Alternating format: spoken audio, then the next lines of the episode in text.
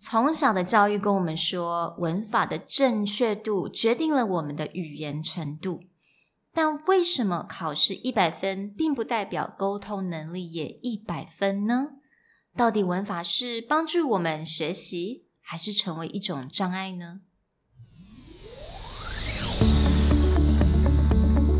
？Hello，欢迎来到商业英语 Career Plus 的 Podcast。在这边，我们利用多年国际职场与教学经验，带给大家最真实与贴切的职场英语知识。Hi, I'm Sherry, founder of Executive Plus. As a language trainer and certified coach, I've trained hundreds of managers from Fortune 500 companies such as Dior, Google, and Deloitte & Touche. And I'm Nick, Director of Communication Strategy at Presentality. I've helped startups raise millions of US dollars in funding and trained executives of publicly listed companies to present on the global stage.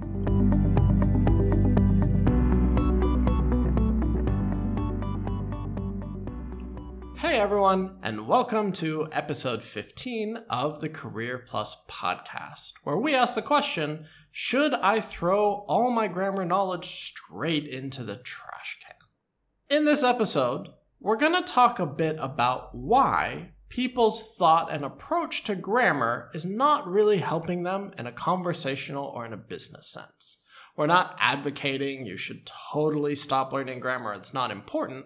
But we do want to highlight that the way that you look at grammar for business English, for professional English, or presentation is drastically different than the way that you learned it growing up. 所以，again，我们第一个想要先先说，我们没有要 trash talk grammar。grammar 当然在学习上面是非常重要的，但是当我们在真的在沟通上面，跟了解我们 day to day 这种 business 上面的 communication 的时候。到底 grammar 是站在哪里呢？那我们之想之所以想要去讨论这个话题，是因为其实我在读硕士教育硕士的时候，我发现呢，那个文法它有两种，它其实有一种叫做 prescriptive grammar，另外一种叫 descriptive grammar。那我稍微念一下它的 definition。So a descriptive grammar is a study of a language, its structure, and its rules as they are used in daily lives by its speakers from all walks of life, including standards and non-standard varieties. 它其实意思就是说，这个文法它是沟通的文法，也就是 不同的人种、不同的文化。如果当你就算英文是第二语言的这种文法的用法。那第二种就是 prescriptive grammar，那它的 definition 是 specifies how a language and its grammar rules should be used。那这个就是我们以前从小到大在学校学习的，也就是这些规则，也就是考试的文法。And the really easy way to think about how this works is if you listen to someone speak, especially a native speaker, most of those grammar rules that you've had drilled into you go right out the door. The way that we speak and use colloquial English doesn't adhere perfectly to all these grammar rules that you've been taught. Another easy way that you can see this is look at any kind of play or um, old epic, say the Odyssey, the Iliad, even the Bible.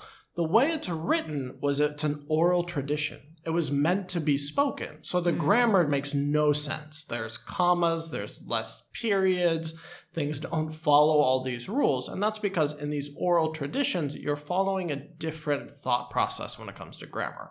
So these are really quick ways that you can see that difference. 所以我觉得，当我们在讲这种商业英语好了，那商业英语其实基本上就是沟通英语嘛。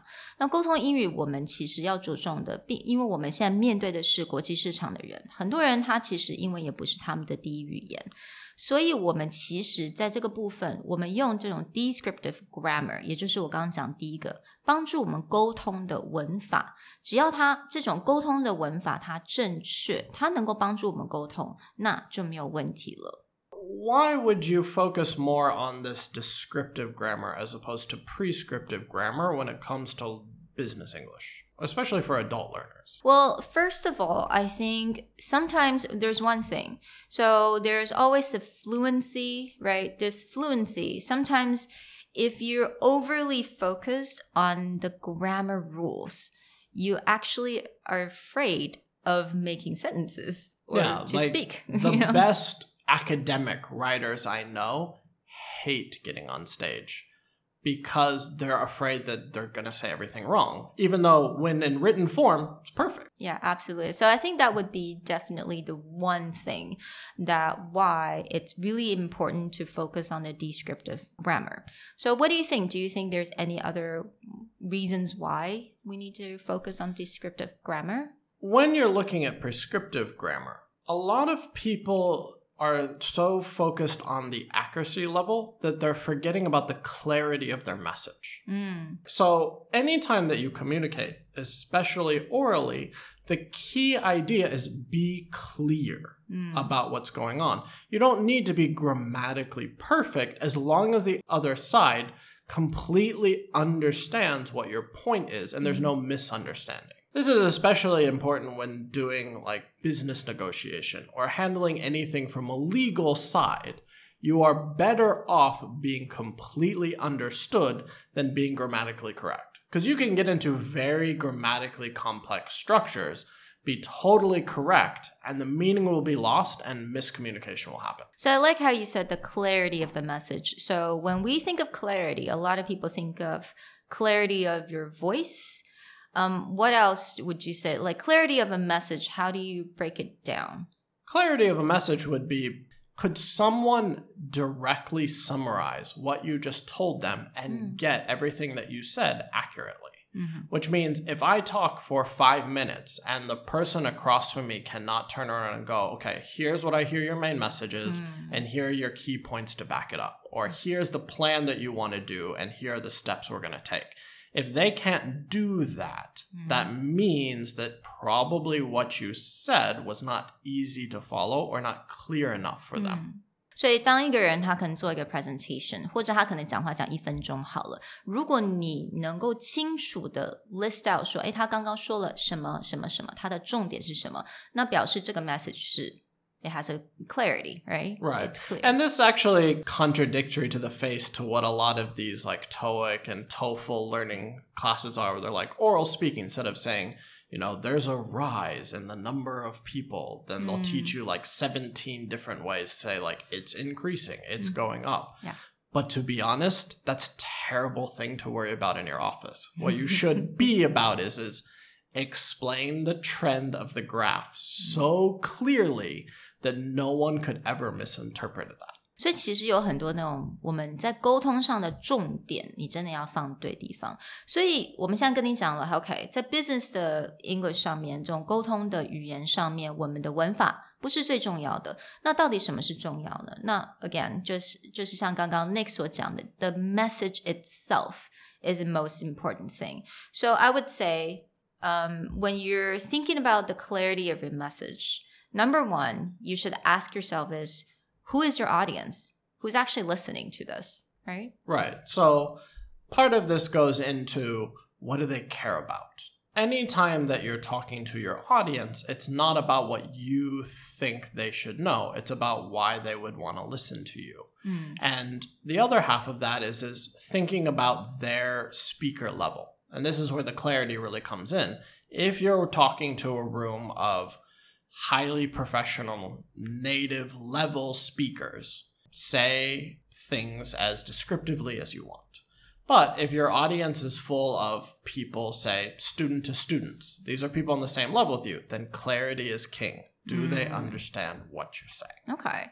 So who is your audience? 你的观众是谁？你的观众的程度在哪里？你的观众他是，比如说他是医学背景的嘛，所以你现在你可能做的 presentation 是在讲医药好了，你 your medicine，那你可以讲的多 detail，或者如果他们可能不是，他们可能是 sales，那所以你这个你的 message 要多么的 detail，或者是你的 message 是怎么样，你要因为因你的观众的背景而去做一些更改。So who's your audience and why Are they listening to you? I think this is really important. right? Yeah, it's like what's their motivation to be listening to this talk? And Mm. this goes back to creating your key point. So it's when you're being grammatically correct and totally fluent, maybe you're not highlighting what your key message is. So, anytime you listen to a really powerful speech, take the Martin Luther King, I have a dream Mhm. that one day.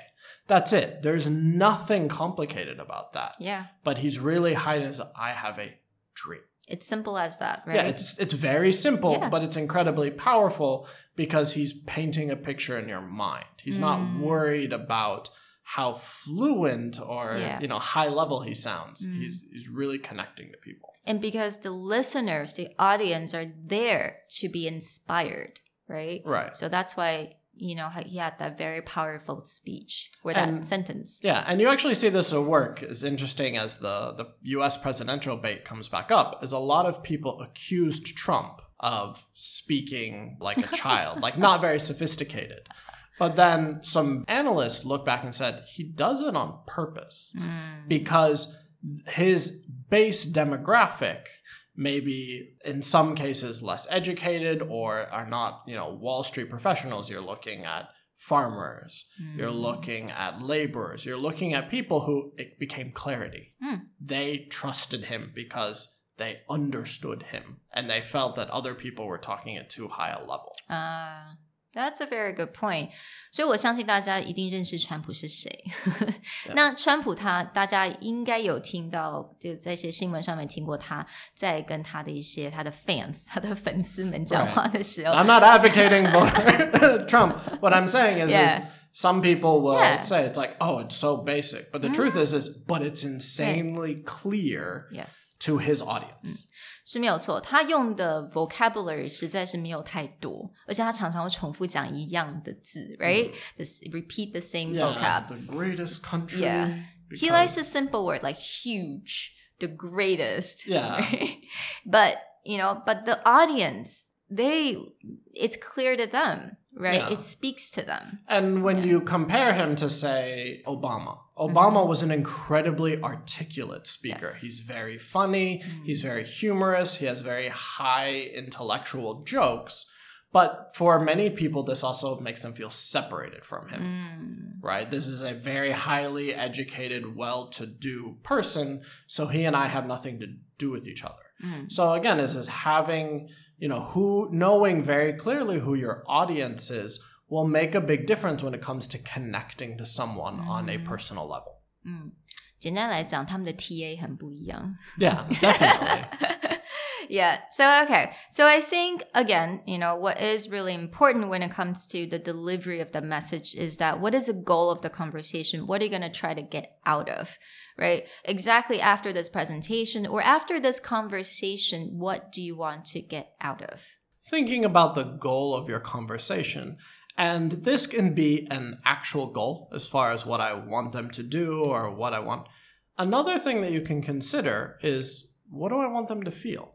Mm, right? And this is back to that descriptive side of grammar mm, is is not about the grammatical correctness but about the emotional connection or the emotional feeling you want to create within someone. Mm, so we even do this when we're working on pitch presentation is people think it's you know logical vcs want money. But a lot of times as a vc is investing in you as a person. And so the words you need to use and the way you tell your story actually needs to create either an emotional bond to you or an emotional bond to the topic that you're covering mhm. So, how to make him, them feel? yeah it's like right? what feeling do you want someone to Mhm. walk away with Mhm. after he it's like they they should be impressed they Mhm. should be excited they should be Mm. ready to you know jump out that will change the wording and the way that you talk 嗯。 to create that feeling 所以这也是 算是目标的一种。 Yeah. right? Okay. So the last one would be when do you want to see the results? I mean, this is more of a I think everyone has sort some sort of deadline in their mind when they're creating any kind of project, right? So I think just knowing this will uh, also allows you to kind of change or adapt your message. right and this is what you should be building your vocabulary around Mhm. it's not about sounding like i can find the longest word in the dictionary your vocabulary should be built around this idea of when do you want to see it urgency right like You're using words like quick, Mm-hmm. immediately, right away. Mm. They can be simple, but you should build them around this idea. Absolutely. Or simplest thing, just buy tomorrow. Yeah. 8 p.m. or something like Right. that. Yeah. 不管你的文法有多么的好，you know，你考试成绩多高，如果你在 deliver a message，你没有办法说去想到 who's your audience, why are they listening to you, what what is the goal of the conversation or the presentation, or when do you want to see the results？如果你没有办法去 focus 在这四点的话，那你文法再好，其实也都没有什么太大的用处。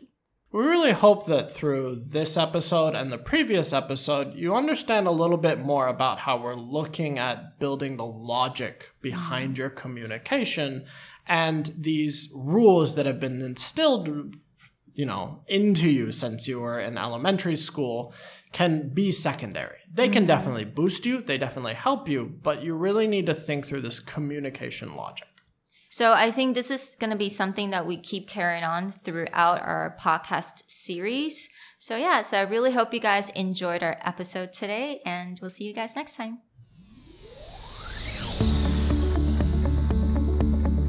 如果你喜欢我们的 podcast，欢迎来追踪我们的主管英文 Executive Plus 的 Facebook。那也可以写信到我们的信箱 yourcareerplus at gmail.com。